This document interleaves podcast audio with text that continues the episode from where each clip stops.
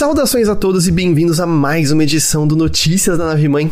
Uh! Podcast do Overloader, no qual a gente conversa sobre algumas das principais notícias que rolaram no mundo dos videogames. Eu sou Heitor de Paula, estou aqui com Guilherme Jacobs. Heitor de Paula, bom dia. É, dessa, nesse programa a gente não começa com, com é, ritos fúnebres, né? Qual, qual é o programa que a gente começa com ritos fúnebres normalmente? O da E3 a gente começou com. Bom, é, você, não, você, você mesmo disse que não tava em, em rito fúnebre, né? É porque quando você falou programa eu achei que era tipo. Ah, não, porque tem um programa do Chipu que vocês começam com um rito fúnebre, alguma coisa assim. É... A gente começa enterrando, né? Quem que morreu essa semana? Putz, galera, morreu fulano, vamos fazer o enterro dele aqui. Jesus, né? A gente tá na, na Páscoa, não é? É verdade. Eu ia dizer que, que a gente podia fazer é, o rito fúnebre do Sonic, porque o Sonic morreu, né? É verdade, no dia 1 de abril. O Sonic morreu, mas depois eu descobri que era mentira. Eu fiquei muito, muito frustrado, assim, porque eu pensei, finalmente pegaram aquele, aquele negócio lá, aquele bicho azul. Ele é rápido, ninguém pega ele. Ele é rápido, ele é... escapou. Assim, vão ter umas pessoas com uma mentalidade ainda travada nos anos 90 que vão dizer que o Sonic morreu no cinema porque o Mario vai fazer mais dinheiro. Mas eu, eu acho que, não sei, assim, acho que as pessoas têm que estar muito desconectadas de cultura pop de Mario e Sonic pra, pra criar essa uhum. narrativa a essa altura do campeonato, sabe? A essa eles altura é loucura. É, eles estão, tá tudo no Smash, tem, tem Olimpíada junto, não, não faz nenhum sentido mais essa. Essa. E, e assim, Acho que é, é justo, em certa medida, dizer que precisou do primeiro filme do Sonic fazer, ser um sucesso no cinema para outros estúdios tomarem coragem de fazer novas adaptações de videogames e o Mario é fruto dessa leva? Eu acho que o filme do Mario ia acontecer de um jeito ou de outro, eventualmente, mas eu acho que o sucesso dos dois filmes do Sonic, sem dúvida alguma, sem dúvida alguma, ajudou a Nintendo uhum. a chegar nessa conclusão, sabe? Ajudou a abrir essas portas, assim. Vamos dizer, acelerou o processo, mas eu acho que era inevitável que um dia acontecesse. O Sonic é rápido, né? Ele acelera todas as coisas que ele toca. Tudum. É... Estamos aqui nessa manhã também disputando a atenção com a celebração de Star Wars, né? Que alguns diriam o que, que tem para celebrar, mas eles anunciaram uma cacetada de filmes, é isso? três filmes e deram novidades aí de umas quatro séries que eles têm em andamento. É... Ah, cara, tem... eu tava falando pra você fora do microfone. Tem ainda razão para ficar. Ah, pra Star Wars ainda tem.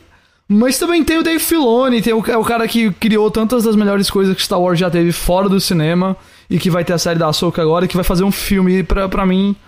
É, isso é uma alegria muito grande, é porque pô, é, o cara entende de Star Wars, sabe? Ele, ele entende de um, num nível que acho que só o George Lucas poderia dizer que entende mais. E vai ter o James Mangold também, que é um baita diretor fazendo um filme que parece bem interessante. Aí vai ter o filme da Ray. É, vai ter o filme da Ray. É isso aí. Uma pergunta, isso não é spoiler porque já é muito antigo. A Ahsoka morre, não morre no episódio 3? Ou não, é tipo... Ahsoka a Ahsoka não, nunca nem aparece no, no cinema. Ah, é outra? É outra de, de tentáculo na cabeça? É outra. Porque eu é lembro é que tinha uma tem, fan tem favorite uma... de tentáculo na cabeça que. Eu é, me lembro da época é que é. Não. Ah, o George Lucas ama os fãs, botou no filme, aí botou no filme pra ela morrer imediatamente. Mas não é a Ahsoka. A, aquela. a Ahsoka, no, na época do episódio 3, ela era uma criança. E se você assistir Clone Wars, você tem. Ah! É, você, você vê onde ela tava na época da. Até da Ordem 66 e tudo mais. Eu joguei com ela no Disney Infinite. Ela luta Pronto. ao lado do. do. do. Nanaki, não. Do Anakin. Anakin? É, Anakin, o Anakin é era o, o, mestre dela, era padawan dele e. E aí também a gente teve o. o Rebels que ela veio e ela voltou pro Mandalorian e tudo mais. E. Cara, eu acho que assim. Como eu mencionei, tem projetos aí que vão dar errado. É, tem projetos que são preocupantes. Esse filme da Ray. Pode ser que o filme da Ray saia e seja legal, pode ser. Tudo bem. Mas no momento é, é difícil, é, vamos dizer, ficar empolgado. Eu acho que a personagem merece uma segunda chance. Eu acho que a atriz, especialmente, merece uma segunda chance. Mas também acho que. Hoje a gente teve. É, o problema é o que o Álvaro falou, Ray o quê? É, esse é o problema. é o quanto eles vão querer focar no sobrenome. Bom, quanto eles, mais no eles... material de divulgação já tava, Ray Skywalker. Quanto, quanto mais focar no nome, no primeiro nome, e mais ignorar o sobrenome, melhor. Mas, cara, eu também, a esse ponto do campeonato, assim, não é como se Star Wars não tivesse filme ruim, né? Vamos combinar, tem um monte de filme ruim. Na verdade, eu acho Não, mas a, a maioria dos filmes são ruins. Eu acho que a gente tem o quê? Vai. quatro filmes ruins e por aí é uma coisa dessa, eu não sei. Ah, bom, vai depender do gosto do freguês, mas eu acho que tem um, dois, três, quatro, cinco, seis, oito filmes ruins. Aí você é muito hater também. Porque, ó, Ué, vai. episódio 1, 2 e 3 são péssimos. 1, 2 e 3. Episódio Ok. 9. Esses, são, esses quatro Episódio são... 9, E aí o Han Solo. é. Eu não gosto nem um pouco de Rogue One também, e... Se não... Ah, não. Aí você é louco. E eu, eu também acho o episódio 7 ruimzão. Ah, O, o 7 é ok. Ele... E, ah, faz. não, eu botei, eu botei outro nessa lista. Desculpa, o Retorno de Jedi também é chato. Bom, então é hater, a gente já sabe disso. Mas, mas, mas assim... Não é como se não tivesse filme ruim, como essa conversa agora falou. Então, vai ter filme ruim? Vai ter mais filme ruim, com certeza, vai acontecer. Mas também de vez em quando sai um Ascensão Sky... Um, Ascensão Sky, perdoe. Um, os últimos Jedi da vida, né? De vez em quando sai alguma coisa que é muito boa. E... Apesar do Heitor estar falando, eu acho que Rogue One é muito bom também. É, e eu acho que a gente vai ter filmes bons, assim. Na, sabe, na mão do Filone é muito difícil sair algo ruim. Ele é. Esses é você bom. acha que saem, porque, tipo, teve uma outra leva de filmes anunciados e a maioria nem se concretizou, né? Eu acho que sai porque também agora a Kathleen Kennedy, que é a chefona de Star Wars, da, da, da Lucasfilm, o que estão falando por aí é meio que, ó, se não tiver um filme de Star Wars no cinema em 2025, é rua pra ela. Porque o, o Bob Iger, que é o chefão da Disney, né, ele voltou pra, pra, pra Disney esse ano, no final, do ano passado, foi esse ano, lembro mais não. Foi esse ano. Ele é, assim, ele era super good guy, executivo good guy. Ele era amigo de todo mundo, apoiava todo mundo e agora ele chegou cortando as gargantas porque a Disney tá em uma situação mais complicada financeiramente falando. É, ele já demitiu várias pessoas lá dentro, inclusive executivos seniors, e a Kennedy é a próxima na linha, a não ser que ela acerte, acerte coisa Star Wars. Então, eu acho que não tem como não ter, um, ter novos filmes agora, porque ela vai fazer de tudo pra eles saírem. A questão é É o qual, que, que vai quais- sair, né? É, por, por- exemplo, eu acho que esse da Ray vai ser o próximo. Eu, infelizmente, eu acho que ele vai ser o próximo 2025. Eu acho, ou vai ser o do Filone. Esse do Filone, sem dúvida, sai. E- O, o que o Raul perguntou, o filme do Lindelof dropou. Então, essa é a questão. O Lindelof tava escrevendo o filme da Ray. E aí ele saiu do filme, o que não é uma coisa boa. Se fosse o filme da Ray, mas é do Damon Lindelof, aí a gente já trabalhava diferente. Mas como é sem ele agora, ele saiu, tá tendo uma, uma reescrita, aí já fica um negócio mais preocupante. Esse do Filone, sem dúvida, sai, porque ele vai ser conectado com. Ele já falou que. Eles já falaram muito tempo atrás que eles queriam que. Tudo que tá rolando aí em Mandalorian e Ahsoka, essas coisas todas da, do Disney Plus, um dia rolasse um grande evento juntando isso tudo. Vai ser um filme. Vai ser um, um- em formato de filme. Então isso aí provavelmente sai. E conhecendo o Filone, ele vai cuidar pra que, tipo, se você só sabe quem é o Mandaloriano e sabe quem é a Ahsoka, o resto funciona porque ele nunca. Apesar dele tá, das produções dele estarem super envolvidas em. é, na mitologia. Se você não viu Clone Wars, você ainda consegue ver Rebels. Se você não viu nem Rebels nem Clone Wars, você ainda consegue ver Mandalorian. E assim vai. Ele sempre foi. Ele sempre foi muito. muito é, deixou tudo muito convidativo e acessível. É, bom, você não tem como fazer um filme desse porte presumindo que as Exato. pessoas tenham, tenham que assistir temporadas e temporadas de uma Exato. série pra entender Exato. tudo, né? Não, não tem como. Aí vai ser aquela coisa que quem. Quem viu Mandalorian e viu a, a série da Ahsoka que saiu agora em agosto, certamente vai ter uma experiência muito mais, vamos dizer, de, de easter eggs e tudo mais, mais profunda no filme. Quem assistiu até o Clone Wars lá no começo, certamente vai sentir uma recompensa emocional muito grande de ver aquele arco se fechando no cinema.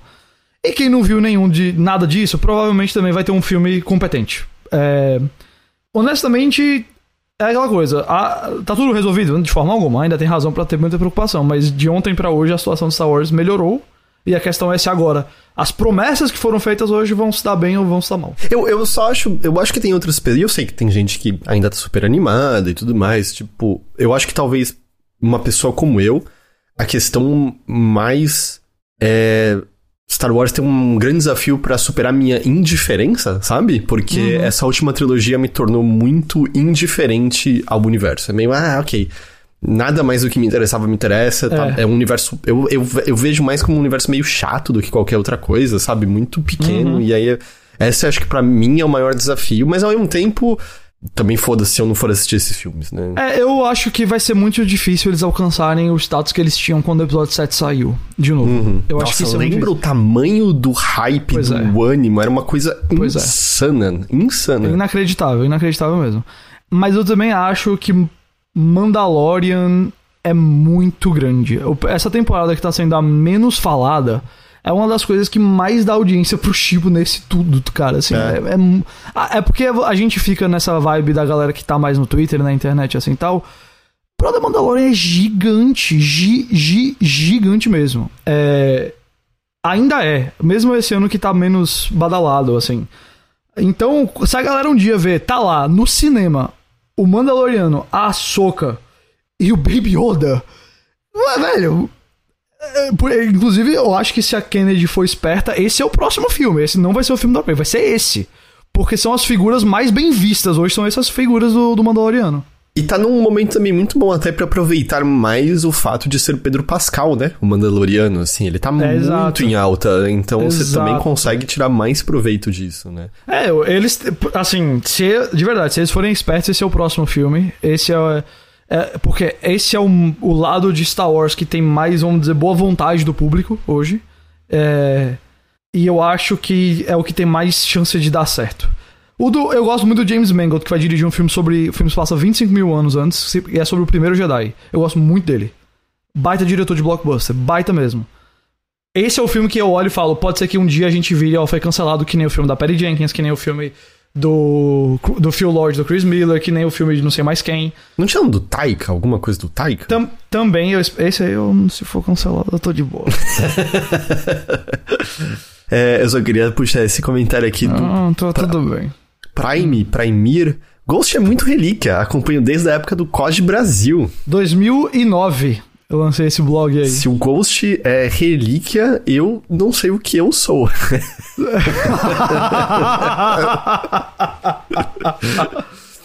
É, e só puxando uma coisa que a gente tinha falado antes, que o, o G.K. Gessner, eu acho que ele tinha falado, ah, Detetive Pikachu foi antes ou depois do filme do Sonic? Ele foi antes, mas ele não foi nenhum grande sucesso de bilheteria, Não, né? Eu não acho que não. ele animou executivos que precisam de números pra...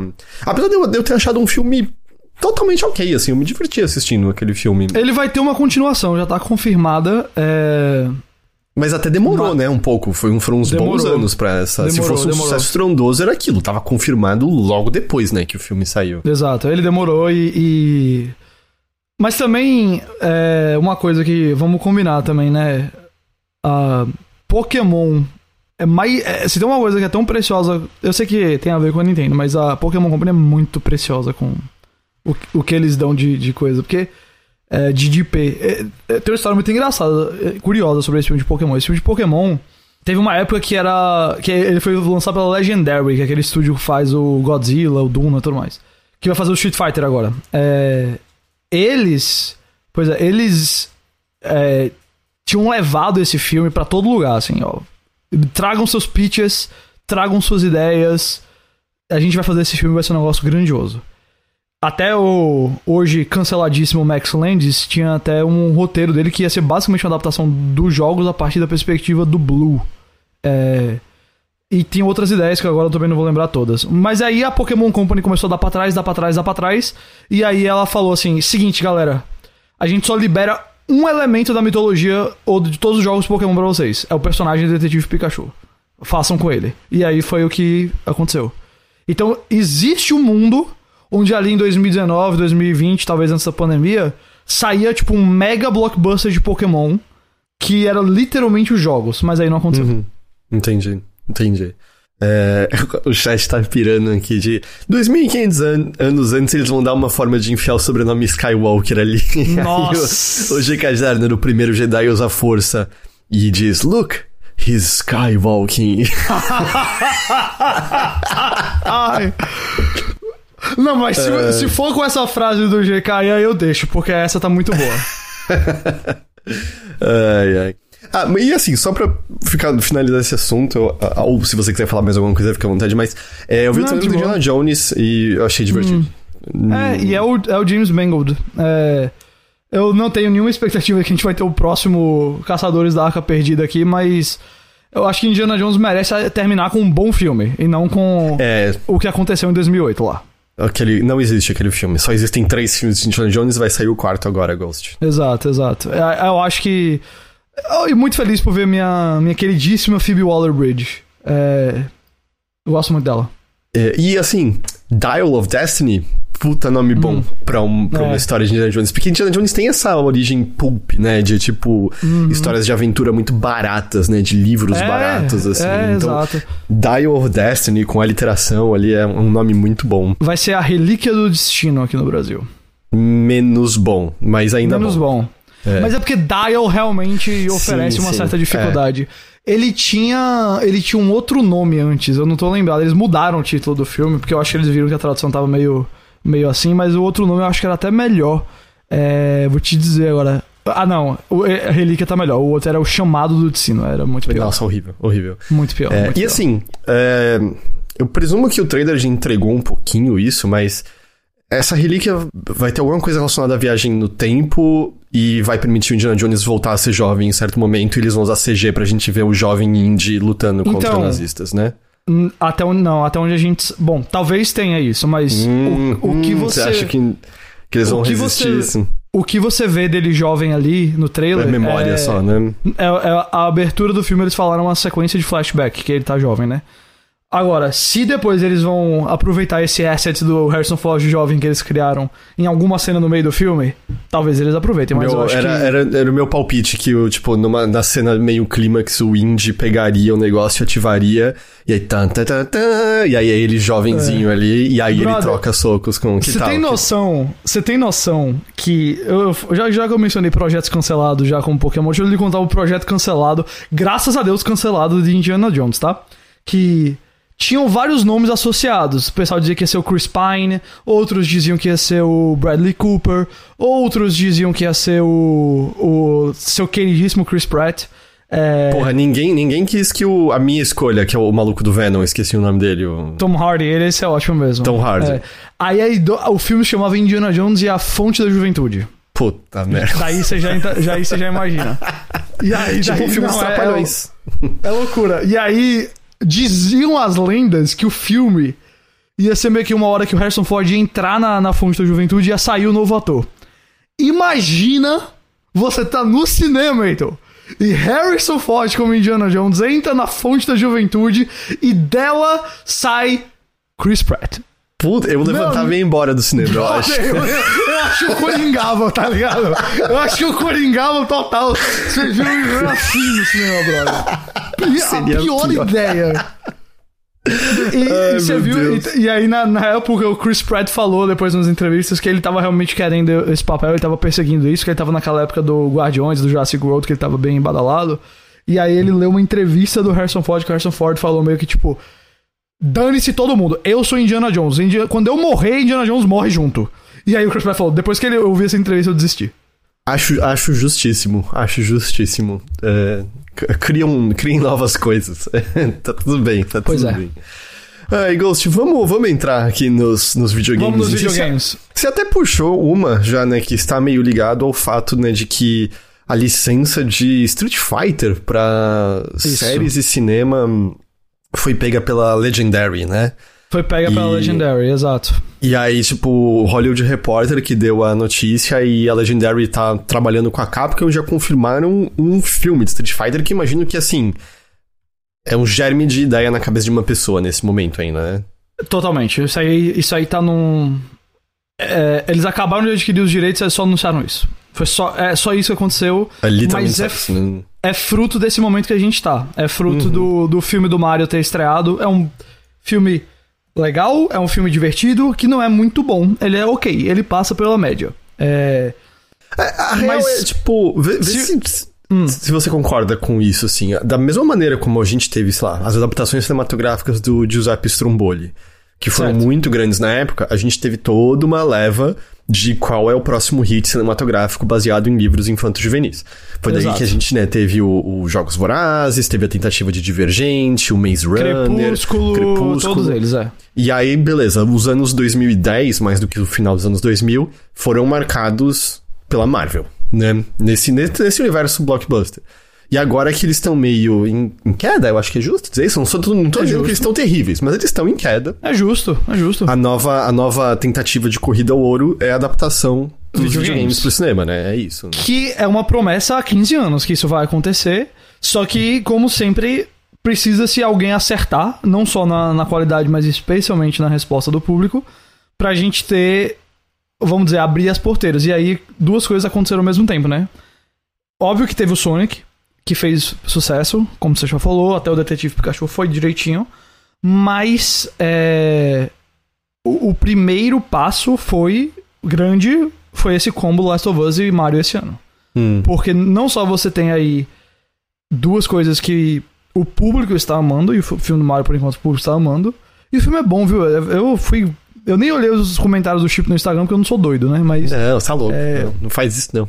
O, o filme ele é ok. Ele, ele não é ótimo, não, gente. Mas assim, você vai se divertir, você vai ver o Mario lá e olha o Mario, eu gosto do Mario e pronto. É...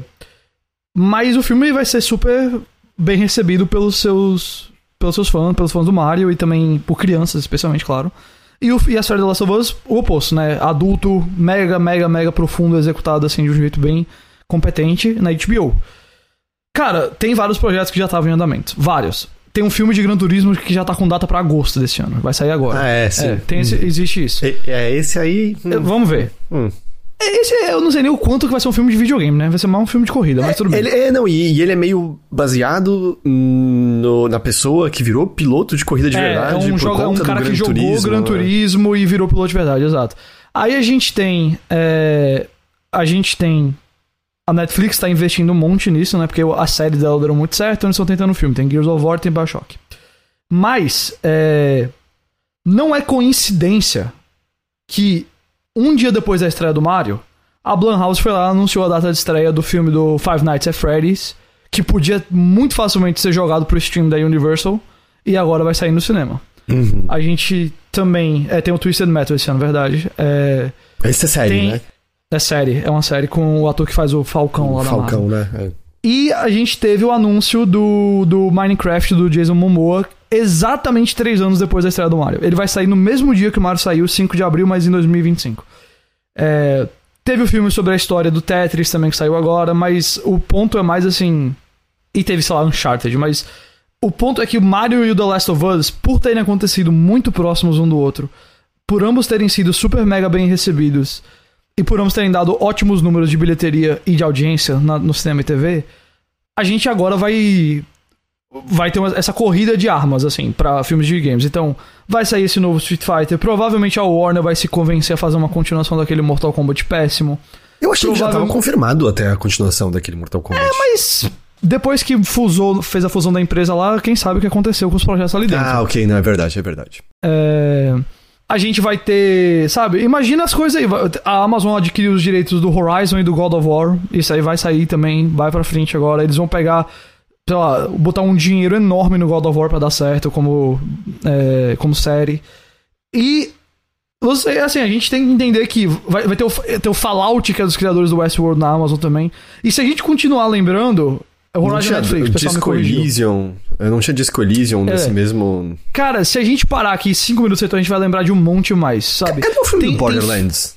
Tem, tem, o filme do Borderlands, tem filme do, do The Division e do Splinter Cell que tá no, numa gaveta em algum lugar. Há, há Tinha uma que eu acho série que... do Driver. E, e sabe o que vai acontecer? Um monte desses projetos vai voltar e novos projetos vão sair. Quem sabe o, o, diretor lá do Kong, que gosta muito do Kojima, eu esqueci o nome dele agora, o, o Vogt Roberts lá, J uhum. Jason, Jordan Vogt Roberts, enfim. Que queria tanto fazer um filme de Metal Gear com Oscar Isaac. Agora ele tem muito mais chance de que esse projeto seja aprovado, sabe? É, Death Stranding já foi sugerido para filme também. Agora, Cara, mas, vai, real, assim... vai, vai, saturar como um dia saturou o quadrinho, sabe? Vai ter tudo. Daqui a 10 anos ninguém mais vai aguentar.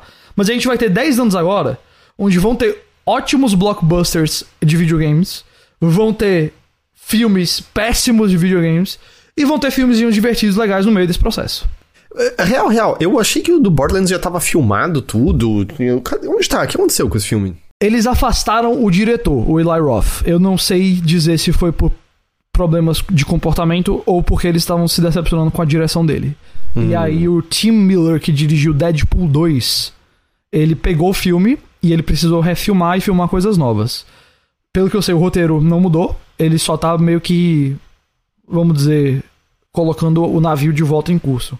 Então isso daí parece ter adiado bastante a situação do filme, porque você talvez tenham sido só três semanas de refilmagem, talvez tenha sido dois meses de refilmagem, mas imagina a pós-produção desse negócio. Talvez você tenha que refazer do zero várias várias cenas de efeitos especiais, né? Então, Além de que, né, você tem que garantir que a- o- os atores estão livres, né? Caso precise Exato. refilmar e coisas assim. Exato. Então eu acho que eu ainda eu nunca ouvi ninguém muito preocupado com o filme não.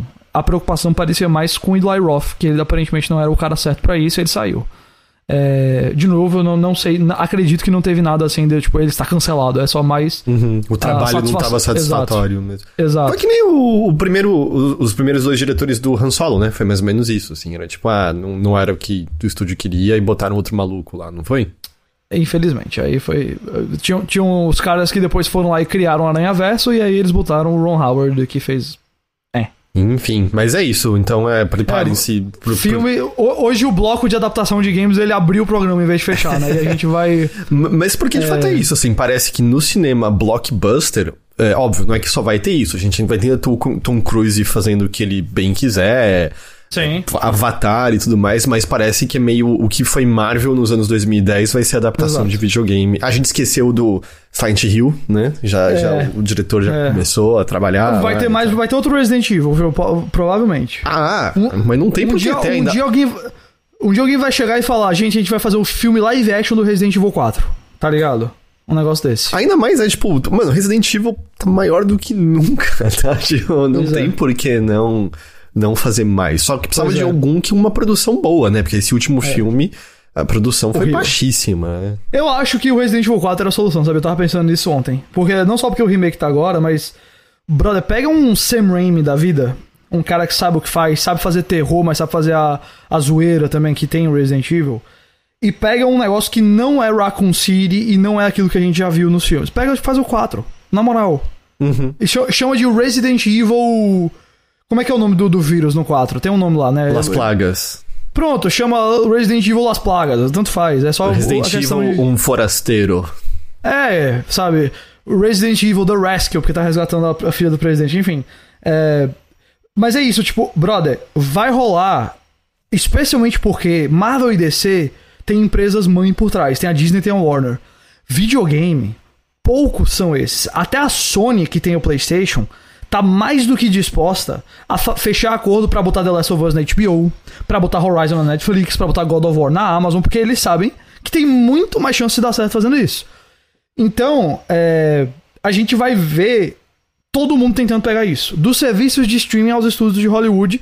E também vai sair uns negócios menores. Eu acho que tem chance de ter, tipo, um- esse filme de terror do Five Nights Freddy's é um filme de terror com baixíssimo orçamento que tem chance de ser o próximo Megan, tá ligado?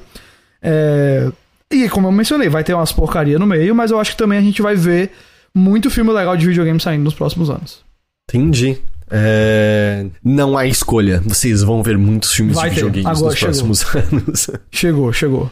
É, E eu- o Álvaro perguntou qual que a gente gostaria de ver. Eu realmente queria que um, um Resident Evil 4 ou um Resident Evil no cinema com baita produção e um diretor bom fosse feito, mas eu tenho muita curiosidade de ver um cara feito Jordan Vogue Roberts fazendo esse Metal Gear Solid. Pode ser que o filme dê completamente errado, mas eu queria que esse projeto saísse pra poder a gente ver e dizer se deu errado ou, se não. Eu, eu queria muito que isso visse a luz do dia. Eu, eu não tenho muito essa tara por adaptações cinematográficas, sabe, de, de videogames, até porque, no geral, roteiros de videogames não são o forte de videogames. É, mas eu acho que o que o cinema frequentemente pode proporcionar é o que, por exemplo, a gente tem um vislumbre no Detetive Pikachu, e pelo que eu entendo também é só um vislumbre no filme do Mario, que é ver esses universos realizados como se fossem um lugar de verdade, uma cidade ao seu redor, sabe? Tipo, qual a melhor parte, na minha opinião, do Detetive Pikachu? É o começo, quando você vê a cidade e vê humanos convivendo ao lado de Pokémon. Então você vê um, um Machomp guarda de trânsito, você vê rinha, é, rinha de briga com diferentes Pokémon. E pelo que me, me, me disseram, no Mario é só o comecinho que a gente vê mais o reino do cogumelo nesses detalhes e coisas assim. E, e eu acho que isso é o mais legal que filmes conseguem fazer desses, nesse caso. Uhum, é por aí. tem umas coisas, depois você vai pra outros lugares conhecidos de Mario no filme, mas até o Reino do Cogumelo é bem, bem, é tipo, dois minutos assim. Não é, então, porque quando, quando eu tenho os jogos lá Paper Mario, eu acho muito divertido ver a dinâmica de funcionamento das cidades de, do Reino do Cogumelo, sabe? Que óbvio, a gente sabe que, né, que nos criadores, Miyamoto e seja lá quem você quer pegar, eles não desenvolveram esses. Eles não desenvolveram sociopolítica do reino do cogumelo. É tipo, qualquer universo que você precisar, tem um deserto, beleza, tá ali. Tem um mundo d'água, tá ali. E aí, é por tipo. Mas. Mas como os filmes têm que botar um pouco de, mais, de maior materialidade nisso, eu acho que acaba sendo a coisa mais divertida que você não acaba vendo no, nos jogos. Uhum. Meio isso. Isso aí. Ah, é verdade. O GK já lembrou do Ghost Chuchuquinha. É verdade. É, do, do Chad Stahelski, do John Wick. Um, enfim. Entrando em notícias mais, mais normais, Ghost. Hum.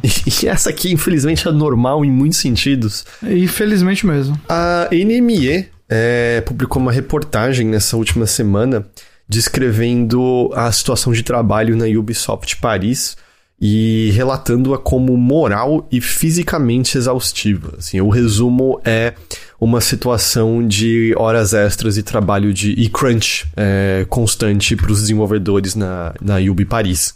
É, na verdade, a história tem início quando a Solidaire Informatique, que é um sindicato que representa os trabalhadores na Ubi Paris, afirmou que 10% dos empregados que trabalharam em Just Dance 2023, né, que é o mais recente de todos, uh, sofreram de burnout no projeto dentro de um ano, o que é um índice bem alto.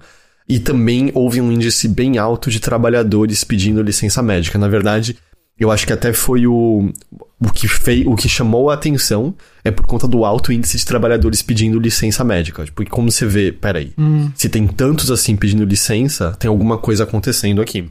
Uhum. É, aí, por conta disso, a NME entrou em contato com os trabalhadores do estúdio através do sindicato. É, e com um trabalhador diretamente, todos falaram sob condição de anonimato, né? Como é, como é comum nesses casos, por medo de, de retaliação. E o que esses trabalhadores que falaram através do sindicato disseram foi que a pré-produção do jogo foi uma bagunça porque a galera mais de cima do estúdio, né, os chefes executivos, pediam adição de novas ideias meio sem se importar com a, a estrutura de, de planejamento do desenvolvimento, pediram alteração de engine é, eh, 11 meses antes do lançamento do jogo. Ou seja, tipo, um tempo ridiculamente curto para você fazer isso, né? pelo menos na maneira como você tem que desenvolver jogos hoje em dia. E aí é meio. A equipe já tava lotada de coisas para fazer, porque o prazo já era curto para eles conseguirem lançar o jogo. E aí você tinha pedidos como esse, de mudança de engine, de adição de novas coisas. E aí a galera que já tava atolada de coisas, de repente tinha mais é, obrigações para fazer, levando à exaustão. Uma outra coisa que também eles relatam, e eu vi matérias recentes falando desse assunto, que é: foi prometido à equipe diversas vezes que mais pessoas estavam prestes a serem contratadas para que não fosse necessário hora extra. E isso nunca se concretizou. E teve reportagem publicada recentemente como tem empresas que fazem isso, elas dizem para o trabalhador: é, a gente tá para contratar novas pessoas, e é mentira. Porque aí você faz com que as pessoas trabalhando, dando duro, fazendo hora extra, estejam sempre acreditando, putz, mas tá para acabar isso, né? Porque logo mais uhum. vão ter novas pessoas contratadas e o trabalho vai aliviar. E, e é mentira. Acontece. Não tem nenhuma intenção de contratar novas pessoas. Você só fa fala isso para enganar o trabalhador a acreditar que em breve o trabalho dele vai ser aliviado. Exato. E aparentemente o que rolou na Yubi é, Paris foi algo nessa, nessa linha. E, e o que eles relatam é aquela história que infelizmente a gente já ouviu de tantos outros estúdios, que é eventualmente a hora extra, que era uma coisa ocasional aqui, vira corriqueira. Você começa Exato. a fazer hora extra todo em, dia. Em vez de ser hora extra, você tem, é, vamos dizer assim, uma carga horária fixa, por mais que não seja oficialmente, mas é fixa, muito mais pesada do que aquilo que você concordou em ter no começo. E aí vira aquilo de, ah, né, você tem alguém, um chefe meio, né, dando a entender que seria muito bom para você se você trabalhasse essas horas extras, se você viesse no fim de semana.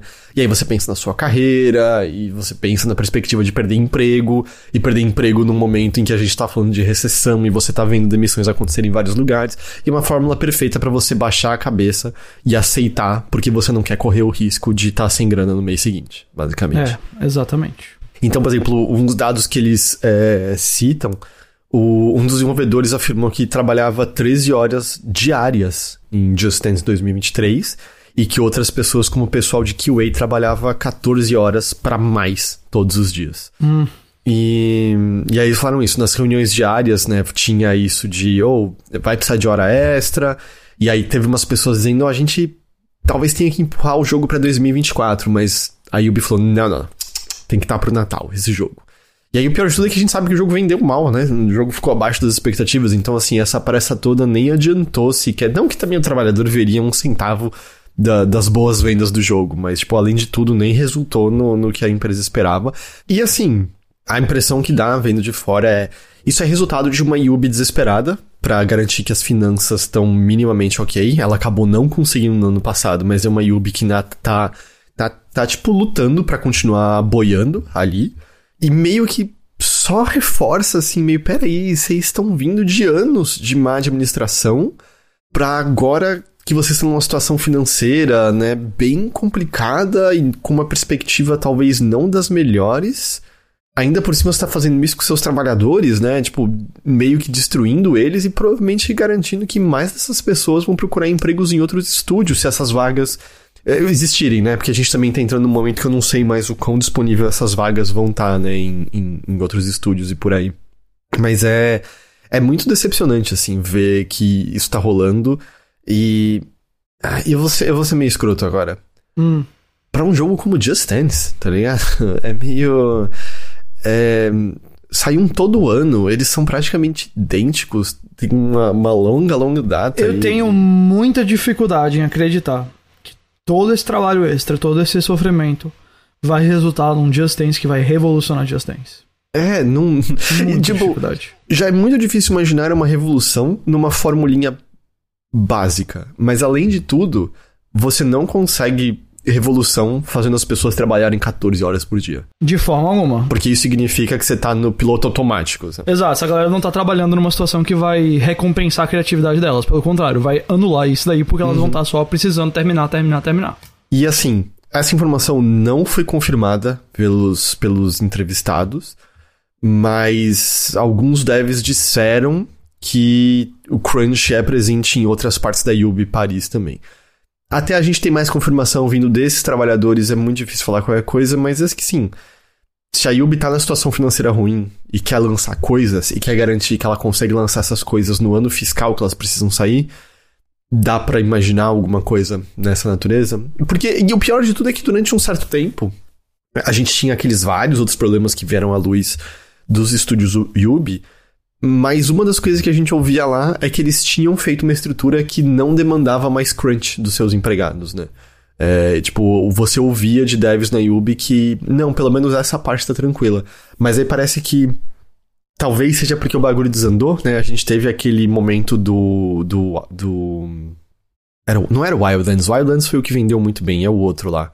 Mas, tipo, desde que a Yubi perdeu um pouco a, a linha de receita garantida dela e os jogos lançados não alcançaram o sucesso que ela esperava e tal, parece que desde então é uma corrida desesperada para conseguir é, recuperar isso, seja como eles conseguirem, né? Independente uhum. do que uhum. aconteça. Breakpoint, Exato. obrigado, Felipe.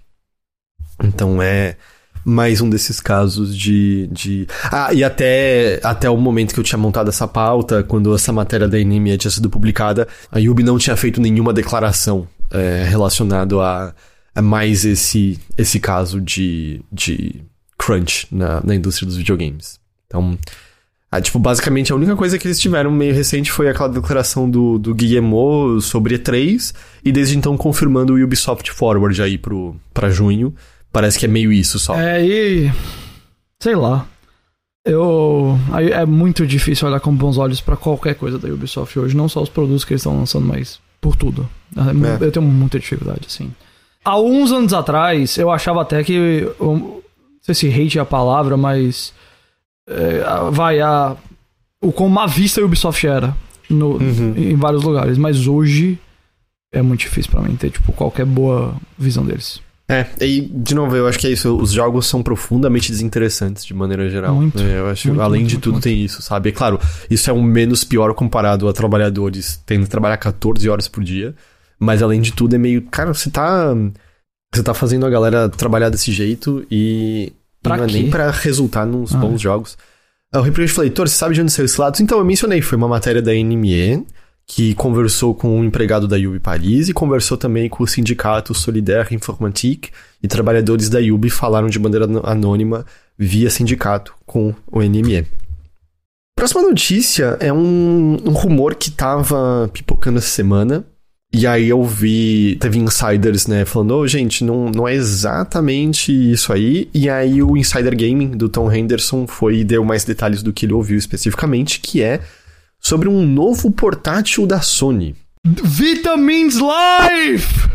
Talvez não, Ghost. Prova provavelmente não.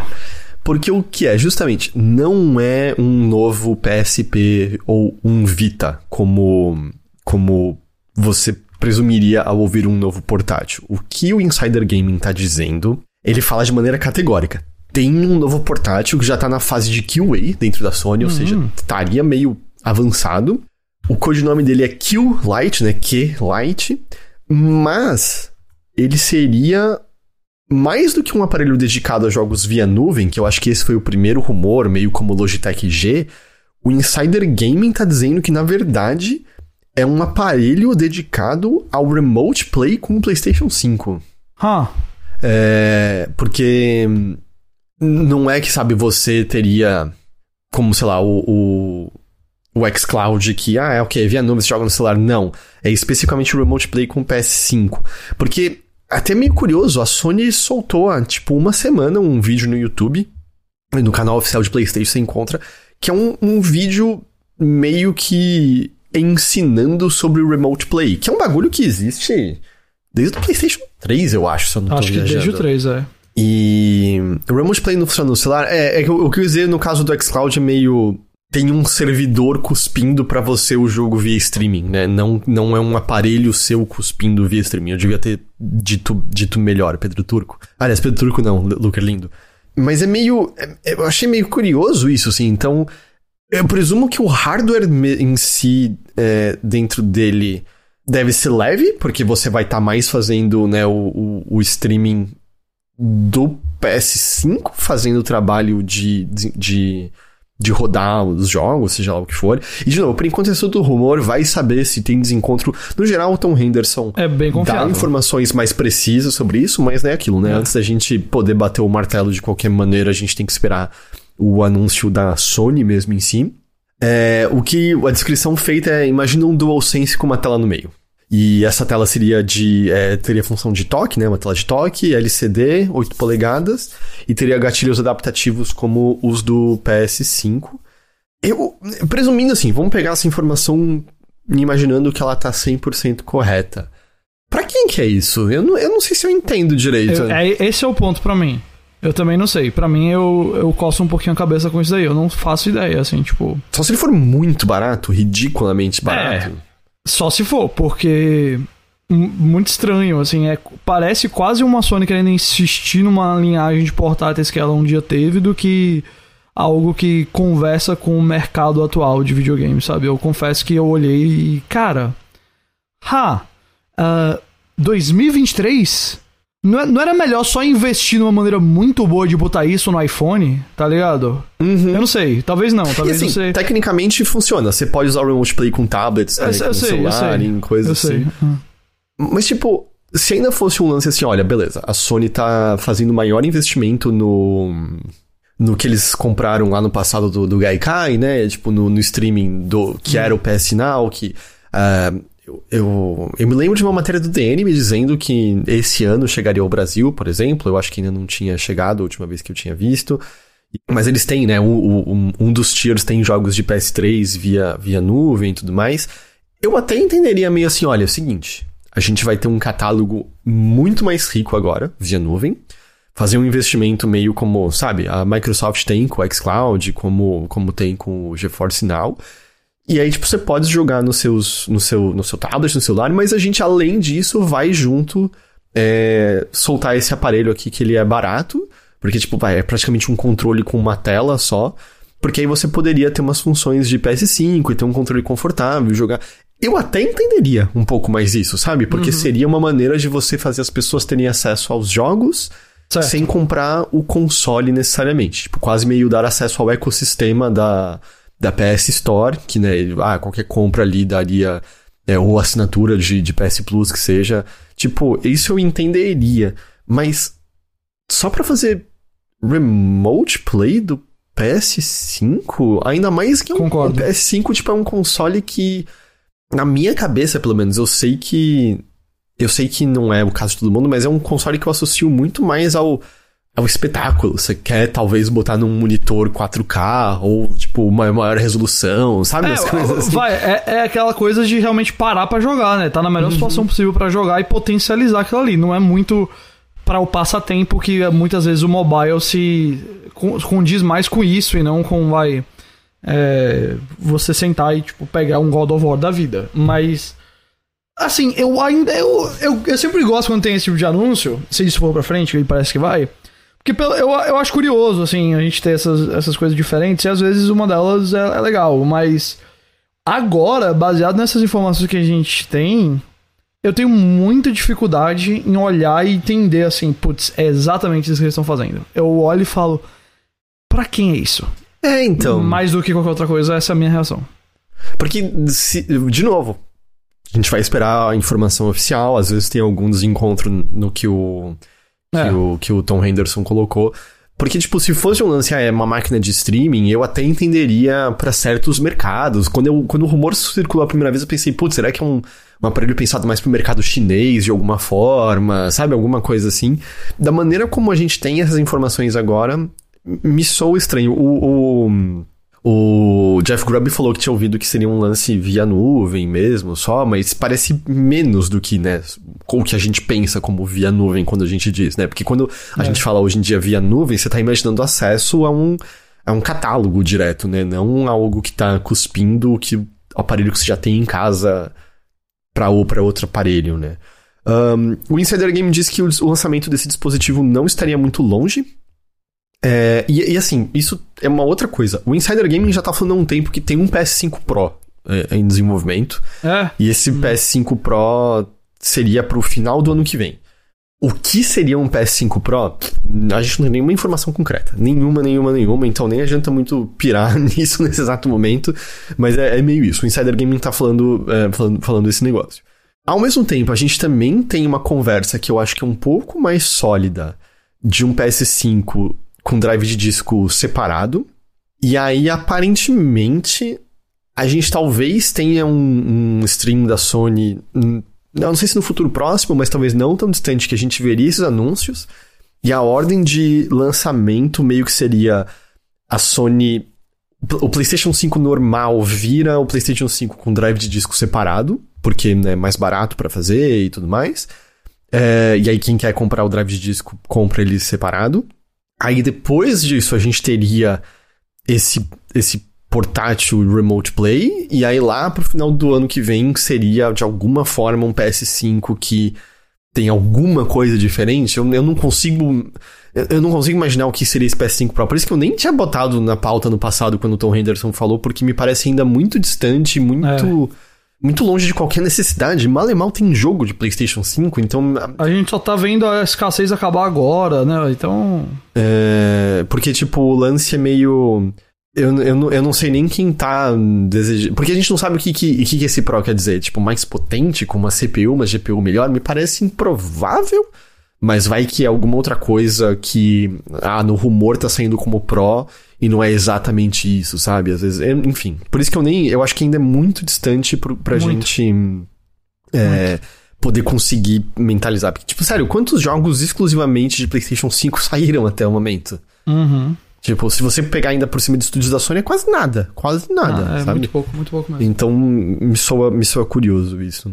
E enquanto isso, o Switch continua aí desde 2017, o mesmo aparelho, basicamente. Vai vender alguns... um. Você, viu que na entrevista lá do, do Mario, o Miyamoto falou pra prestar atenção nos próximos directs sobre o próximo jogo do Mario? Sim, eu acho que os sites interpretaram errado o que ele quis dizer ali. O que, é que você acha? Você acha que é só, tipo, vai ter uns derivados do Mario aí, pronto? Hum, o que eu, eu posso estar totalmente errado, tá? Mas pra quem não viu, foi uma, entre- uma entrevista péssima, aliás. É, tanto horrível, que, tipo, horrível. vários sites, os mainstream que tiveram, tipo, a Variety dando a notícia de. Essa galera "Ah, precisa contratar uma pessoa que entenda de videogame. É, exclusivo. A Nintendo está se afastando de celulares. No shit. Se vocês não falassem, ninguém tinha percebido isso depois, tipo, do, da- dos últimos anos. Mas assim. A, a pergunta nessa entrevista pro Miyamoto é: Ah, a gente tem aí Mario no cinema, a gente tem o parque do Mario, quando vai sair o próximo jogo do Mario? E assim, essas notícias, tirando, sei lá, o Miyamoto soltando numa, num- ocasionalmente, ah, estamos fazendo um novo Pikmin, sabe? Isso não sai em, em entrevista, assim. Qualquer um que Não, pode dizer que jamais. isso é uma péssima pergunta pra você fazer numa entrevista, porque é óbvio que, tipo, hum, ou a gente tinha todo um plano de marketing específico pra anunciar, mas já que você me perguntou aqui, eu vou anunciar nessa entrevista. Não faz nenhum sentido, até porque é meio. Ei, a Nintendo tá trabalhando num novo Mario, sabia, Ghost? Uhum. Sabia, sabia que isso tava acontecendo. E a impressão que eu tive nessa entrevista é que foi a, a, a pessoa pergunta: Ah, e tipo, quando a gente vai, vai ter o novo jogo do Mario? E o Miyamoto fala assim: Ah, fique ligado a Nintendo Direct pra novidades. Eu vi sites lendo com isso que é: Ah, num próximo Direct a gente vai ter. Eu acho que a resposta do Miyamoto foi aquela resposta padrãozona de Ah, não. para eu novidades, fique ligado em direct, porque quando Não, não, houver não. novidade do Mario, concordo. 100%. Eu não Ele aparece achando, no eu Direct. Eu não tô achando que vai ter um jogo novo do Mario daqui a dois directs ou no próximo, mas o que eu quero dizer é o seguinte. Me lembrou de que provavelmente ainda vai ter talvez mais um Mario nesse Switch. Talvez seja um como o Zelda foi no Switch, no próximo, eu não sei se. eu- mas eu acho que tem muita chance de ser só do Switch. E cara, imagina se sai o Zelda esse ano e um Mario novo ano que vem, no final do ano que vem, sabe? bom, 2017 a gente teve Mario e Zelda no mesmo ano, né? Não, o Zelda saiu em 2016. O Zelda foi um ano antes, não? Não, cara, ele saiu junto com o Switch em 3 de março de Então, 2017. O Switch não saiu em 2016, não? 2017, Ah, eu tô- tô 3 de errado, março. Foi isso mesmo. Foi 2017, é. Mas o ponto é, cara, ainda deve ter quantas milhões de unidades do Switch pra vender É, nos próximos não, anos, não, sabe? O, eu, eu realmente acho assim.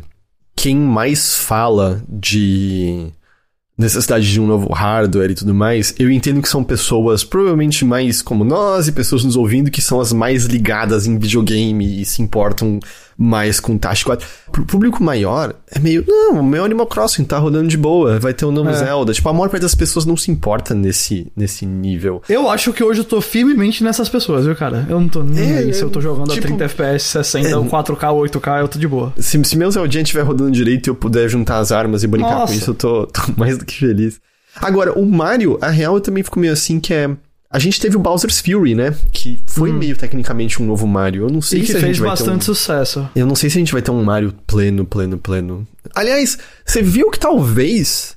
Por, eu acho que foi o Did You Know Gaming, eu não lembro agora quem que publicou. Eu acho que a gente tem uma ideia melhor agora de onde é que tinham vindo aqueles rumores de um novo jogo do, do Donkey Kong. É, Hum, Aparentemente, em algum momento, a Nintendo tava trabalhando com a Activision pra fazer um novo Donkey Kong. E eu acho que era era a Vicarious Vision que supostamente, eu agora esqueci o estúdio. agora, mas agora se, se isso aí ainda existe, né? Igual Ricardo Vision. Não, não, já não existe mais. Já foi, já foi tipo. Mas eu tô achando que aqueles rumores que, sabe, ah, aparentemente tem um Donkey Kong sendo feito aí, devia ser resultado disso e aí isso não não foi para não foi para frente. Mas eu acho que aqueles rumores se originaram desse projeto que em certo momento poderia ter acontecido, entendeu? É a impressão que eu tive. Ah, não, é- não era Vicarious, era Toys for Bob? Era, era isso? É, que fez o Crash. Então, o Crash. Pera, o remaster do Crash foi Toys for Bob ou foi a Vicarious Visions? Acho que foi a Vicarious Visions. Porque o o 4 acho que foi o Toys for Bob, não foi? Mas o remaster acho que O foi. remaster o... foi a Vicarious. Mas o remaster foi o Vicarious. Mas enfim, não, não foi pra frente.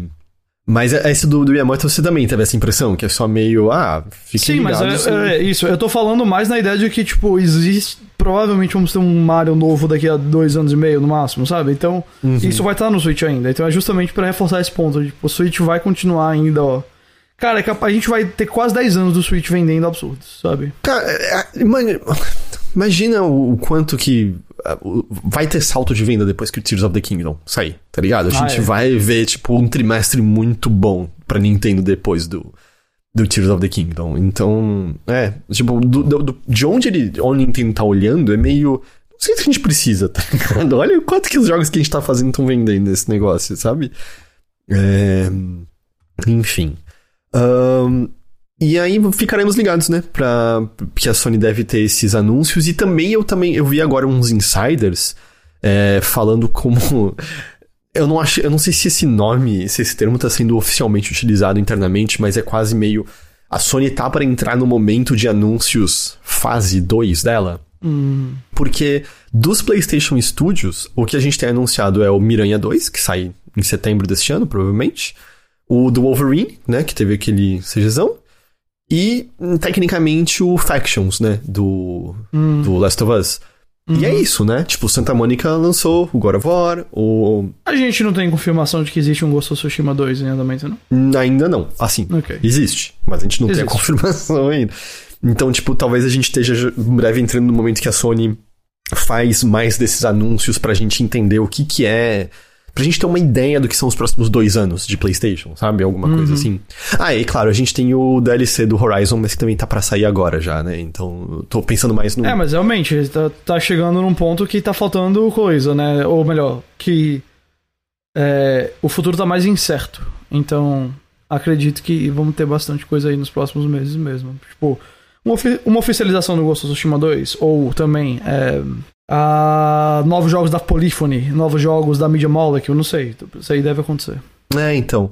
E assim, meio que se você olhar pra, pra como a Sony no geral faz seus anúncios nos últimos tempos, é, pensar nesse, nessa maneira meio de fase faz um pouco de sentido, né? Porque a gente, tipo, durante um tempo tinha assim, ah, ok, não, tem esses jogos aqui, né? Tem o, o Ghost of Tsushima, o Last of Us 2, a gente já tinha anunciado na ocasião, acho que era o God of War. Acho que não tinha o nome Ragnarok ainda, mas, né, É, só God of War Ragnarok. 2. é. É, o, o Horizon, e beleza. E aí esses jogos saíram, né? Eles foram lançados. Ela tá até na fase que ela tá lançando coisa pra PC agora, assim. Então faz sentido a gente eventualmente entrar no ponto que tá aqui o motivo que você vai querer ter um PlayStation pelos próximos dois anos, né? Então. Uhum. Ah, é, o Álvaro Lina, a Band, a Bluepoint, por exemplo, né? Eles. Hum, tipo, já deve tá, é, já deve estar no ponto pra a Blue anunciar Point algo. tava fazendo um jogo grande, a Housemark também, né? Tava fazendo um jogo grande, vamos ver aí. Aí é claro, né? A Sony também comprou vários estúdios e a gente sabe dos projetos multiplayer, tem muita coisa pra anunciar nisso, assim, mas eu não sei se tá pronto já pra ser anunciado, né? Essa, é, esses jogos especificamente. Ahn, mas é, o Álvaro falou, a Housemark fez jogos, entre aspas, menores e, tipo, o que eu acho legal pra a caramba, né? Então, deles, é, né? então Muito seria bons. legal ter alguma coisinha nova aí da, da Housemark logo mais. Próxima notícia é sobre Ark, o jogo do, dos dinossauros e, eventualmente, Vin, Vin Diesel. Diesel. Porque é muito esquisito a maneira como o, esse anúncio foi feito. E apesar do anúncio ter vindo da Wildcard, que é o estúdio, eu vi algumas pessoas dizendo que não é necessariamente culpa da Wildcard, mas seja como for, o anúncio foi feito por eles, que é o Ark 2, que é onde tem o Vin Diesel, foi adiado pro final de 2024, tá? Então tá mais longe aí. O motivo do adiamento é que eles estão usando o Unreal Engine 5. Eles disseram, ó, a gente tá pegando o jeito ainda da Unreal Engine 5, a gente quer usar todo o potencial, quer usar todas as funcionalidades, quer usar tudo que tem de legal. E a gente precisa de mais tempo com a nova engine. É, abre aspas. Quanto mais aprendemos a usar a engine e a desenvolver a continuação, adaptamos estruturas internas de nosso trabalho para acomodar esse novo paradigma da próxima geração. Ok. E por, e por conta de tudo que isso envolve, precisamos de mais tempo de desenvolvimento. Beleza, ok? Tudo, tudo certo. Tá bom. Difícil trabalhar com uma nova, com uma nova engine, é uma franquia né, grande, muito amada, você quer fazer di- direito, beleza. Final de 2024. Acontece que o, junto desse adiamento, o anúncio que eles fizeram foi de um remaster do Ark Survival Evolved, chamado Ark Survival Ascended. E assim, ah, ok, um remaster, né? O Ark já, já, tem, já tem muito tempo. Mas qual é o pulo do gato? Sempre tem um. O Ark Survival Ascended, que é o remaster, vai sair no fim de agosto para PC, PlayStation 5 e Series, ok? Hum. Só nova geração e PC. Em agosto, também vão ser desligados os servidores oficiais de Ark Survival Evolved. Então, quem joga Ark Survival Evolved nos servidores oficiais tem três alternativas. Hum. É, eles disseram que você vai poder pegar, né, o, o, seu, o seu save, seu estado de mundo e tudo mais, porque, tipo, Ark é um jogo. As pessoas passam dezenas para centenas de horas, né, desenvolvendo ali as coisas e, e fazendo. O, estando ali naquele mundo, e, e, eles vão adicionando novas coisas de história também com o tempo, novos dinossauros, porará, porará. Mas aí, beleza, se você te, tá jogando Ark Survival Evolved nos servidores oficiais, você pode comprar o Survival Ascended, que é o remaster, levar seu save para lá. É, você pode pegar esse save e ir para um servidor dedicado. E pelo que eu entendi, em consoles você tem que, por exemplo, no Xbox One, eu acho que você tem que pagar um serviço para ter acesso a um servidor dedicado, ou você joga sozinho. É, só pra tipo, deixar claro como é a maneira como eles estão vendendo, o que eles têm à venda no momento, no futuro, vai ser vendido separadamente. É um pacote com o Ascender e o Arc 2 por 50 dólares para PC e Series. No PS5, o Ascender é vendido separadamente por 40 dólares, sem o Arc 2, porque o Arc 2 é exclusivo de PC e Series. Só que aí, as pessoas estão muito putas, porque. Hum. Eles não mostraram quase nada desse remaster. Tipo, as pessoas não sabem se vai estar tá legal, como é que vai estar. Tá. Hum. Elas estão se vendo obrigadas a comprar um remaster para poderem continuar com o save delas em servidor oficial. E se você tá jogando no PlayStation 4 ou no Xbox Morreu. One, você se fudeu. Porque Morreu. você não tem escolha de servidor oficial a não ser que você compre um novo console. Tipo. É, é, é, é muito. É, não sei, assim, me parece muito um descaso com uma comunidade que é muito dedicada. E eu é. entendo que o jogo já tem uma certa idade e tudo mais, mas.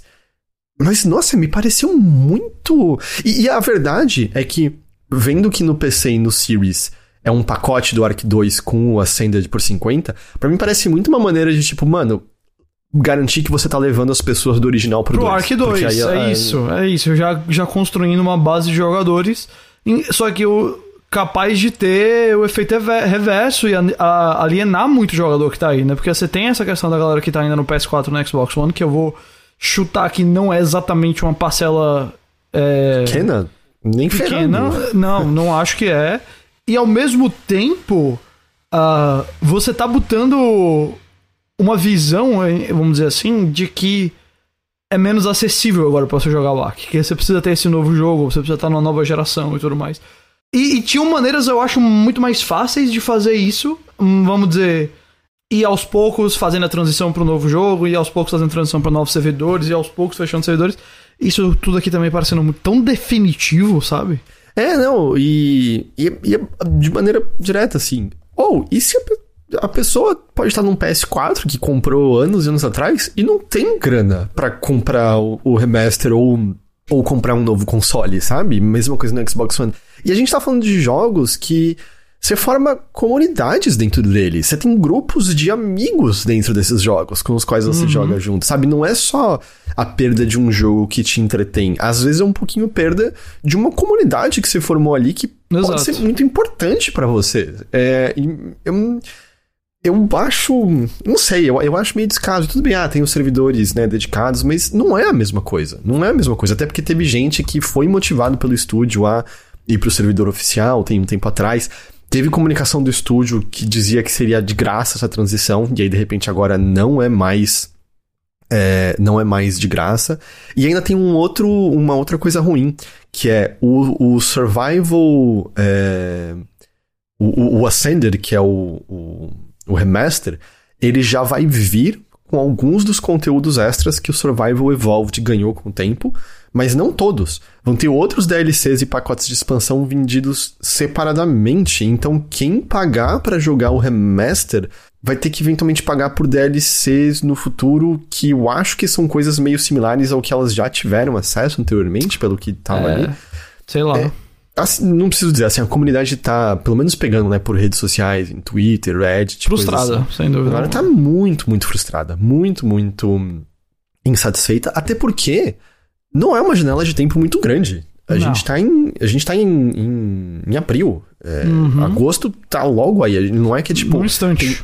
um ano pra você se preparar pra isso. É Sabe? isso que eu não entendo. eu Não tô entendendo. Eu, pra mim, é- tá tão definitivo, tão corrido, tão apressado, enquanto você podia fazer essa transição do jeito muito mais saudável. Eu entendo.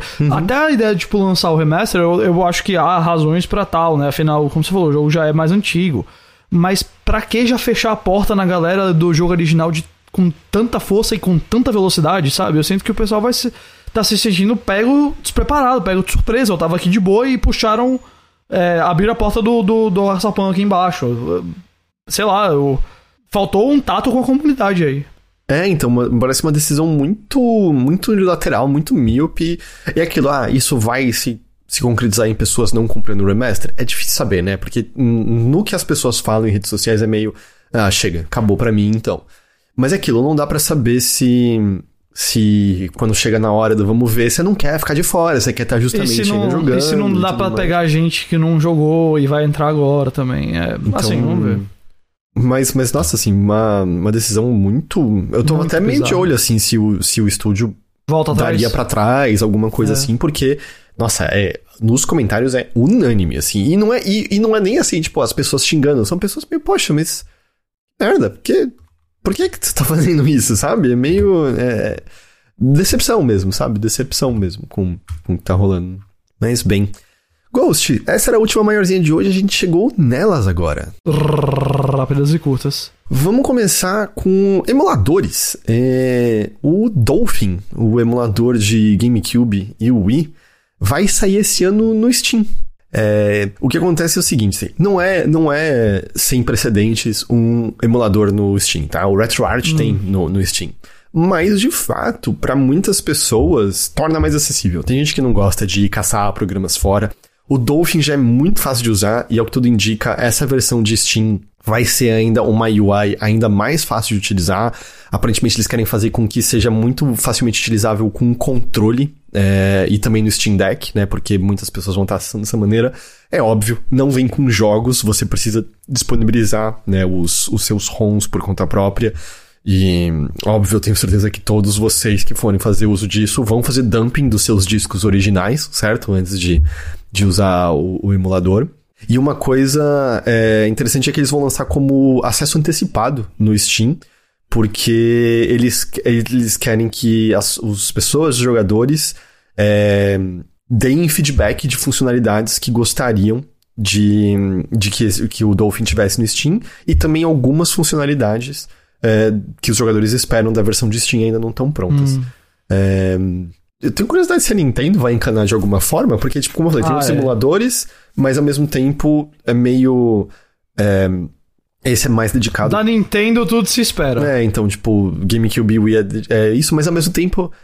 O que, que a Nintendo vai fazer? Não lançar mais os jogos dela no Steam?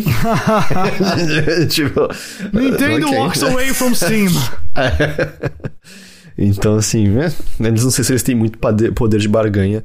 E ao mesmo tempo, por um lado, enquanto a gente tem isso, por outro, é, esses dias, ah, agora no Series, você não consegue mais acessar emulador é, sem estar no modo para desenvolvedor. Barraram isso. Tem que entrar no console no modo para desenvolvedor para poder usar emulador e coisa assim. Que. É uma pena. Só um pouquinho mais chato, mas enfim. É.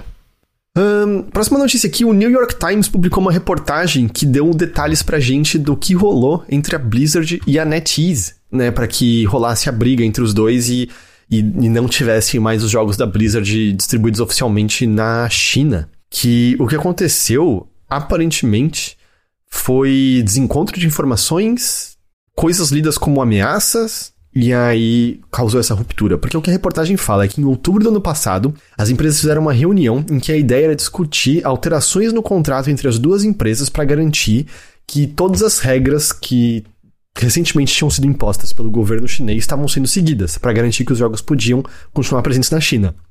O que a NetEase viu como gesto de conciliação, executivos da Activision viram como ameaça. É, porque na renegociação do contrato, a NetEase teria dito que queria que o empreendimento conjunto entre as duas empresas fosse mudado para que o licenciamento dos jogos fosse feito direto com a NetEase, porque seria para ter mais controle da operação e mais facilmente conseguir fazer as concessões pedidas pelo governo chinês. Só que os executivos da Activision leram isso como uma desculpa para a NetEase sair com mais poder da negociação. E aí também um dos relatos é, que o New York, New York Times teve diz que a Activision leu como ameaça que o William Ding, o chefe executivo da NetEase, teria dado a entender que poderia influenciar o governo chinês a aprovar ou rejeitar a compra da Activision, dependendo de como as negociações ocorressem. Só que o que algumas pessoas presentes disseram é que foi ruído porque a conversa foi feita com tradutores.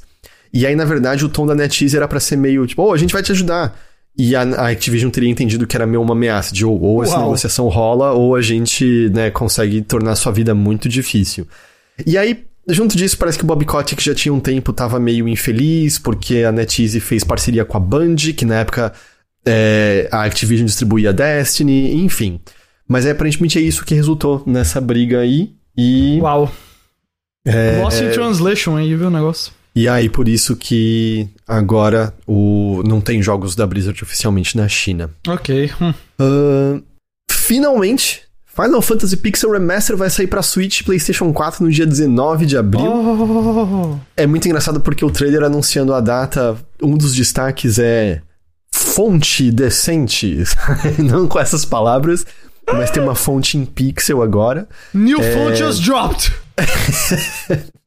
E aí também tem outras funcionalidades, como desligar encontro com inimigos, ajustar o ganho de experiência, de, de moedas. Os jogos vão ser vendidos separadamente ou como pacote, e assim como a versão do Steam, caro para um cacete.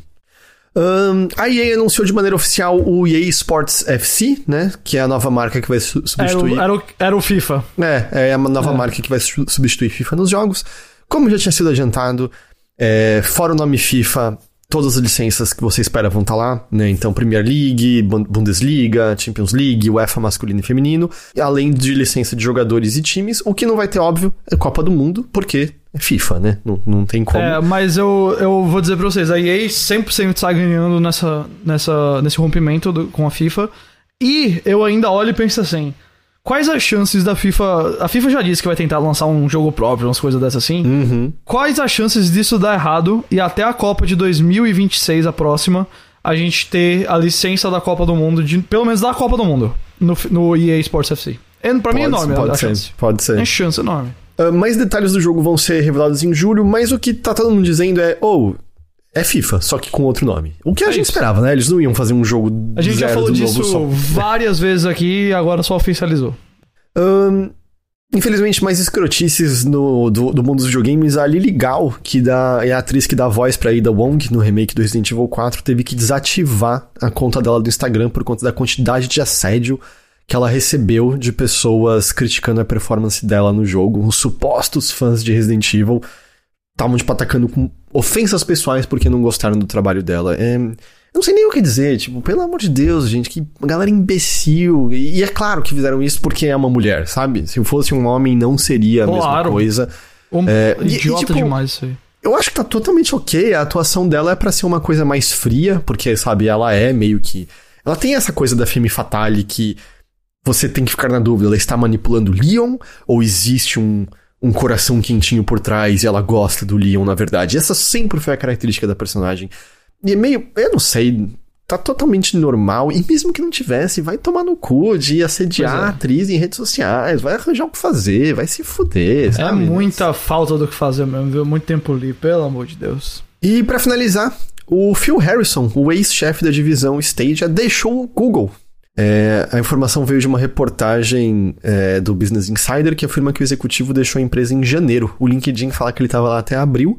O Harrison tinha se juntado ao Google em 2018 para comandar a divisão Stadia, mas então a boa notícia é que o Phil Harrison tá livre agora para fundar uma nova empresa. Yep. Quem faz aí o bolão? Qual empresa a gente quer que o é Phil Harrison afunde agora? Uh, ele, podia ele podia ser contratado pelo Twitter, né? Ou. Eu acho que o Twitter não precisa dele pra é, se afundar, precisa, não, ele já tá se encaminhando bem para isso. É... Ah, e como o Álvaro falou, né, sobre o, a questão da legal, mesmo que a atuação fosse péssima, é meio. foda-se. Não, tá exato, Não, não, não é assim exato. que se critica. É... Pelo, pelo contrário, você perde razão, independente. Vamos supor que a atuação era péssima. Na hora que você se comporta como essa galera se comportou, perdeu razão. Você não tem mais direito de fa fazer parte da conversa porque você se mostrou uma pessoa incapaz de se comportar feito um ser humano. Enfim. Mas, Ghost, é isso que a gente tinha por hoje de notícias por aqui. Você tem recadinhos do seu lado? Fora É no que Chipo. você precisa ir? É, é, eu tenho que sair. Eu, eu tenho mais uma semana no Chipo antes das minhas férias, então eu não tenho muito a dizer porque depois eu vou voltar de férias. Mas bastante conteúdo de série, a gente tá ainda nessa época de série. Eu já, já tô com a última temporada de Barry, que é uma série ótima, então vai ter crítica semana que vem. Depois vai ter crítica da, da série de Dead Ringers da Amazon e assim, vai muita coisa. Mas pra esse fim de semana e pro começo da semana que vem, bastante Star Wars, porque teve o Celebration. Tem todas as notícias de filmes e séries no chip.com.br. E mais tarde eu tô eh, preparando um textão que vai ser uma é, análise de tudo que foi anunciado, o que é que foi bom, o que é que foi ruim. Dá pra ter esperança, não dá. É, e a semana que vem a gente vai estar falando do Dungeons and Dragons também. E, aliás, mais importante, é, quarta-feira que vem tem o anúncio da fusão do HBO Max e do Discovery Plus. Então a gente vai ter preço, vai ter data de lançamento, vai ter um monte de coisa. É, não tem lugar no Brasil, eu ouso dizer, que vai cobrir esse negócio com tanta precisão quanto a gente. Então, eu diria. Olá, na lançou a moral. braba, hein? A gente já tem um guia gigante sobre essa fusão e semana que vem tem mais. Show. É... Então é isso, gente. Muito obrigado a todo mundo que acompanhou mais essa edição aqui do Notícias da Nave Mãe. Valeu mesmo, muito obrigado pela companhia. Mothership da semana a gente falou mais de Resident Evil 4, teve o Rafa Kina do Jogabilidade, a gente falou de Indies Lies, a gente falou um pouco de Nine Years of Shadows. O final do episódio ficou meio not suited for work. Fica esse aviso. É... Mas é isso, Ghost. Muito obrigado pela sua Tamo junto. companhia. Foi ótimo aí. Valeu, pessoal. Bom feriado pra, pra todo mundo. Curtam, descansem. É, quem, sei lá, vai ter almoço em família ou quem é, faz celebração religiosa, aproveite. E é isso, gente. A gente se vê na próxima edição com mais uma edição do Notícias da Nave Mãe. Até lá. Tchau, tchau.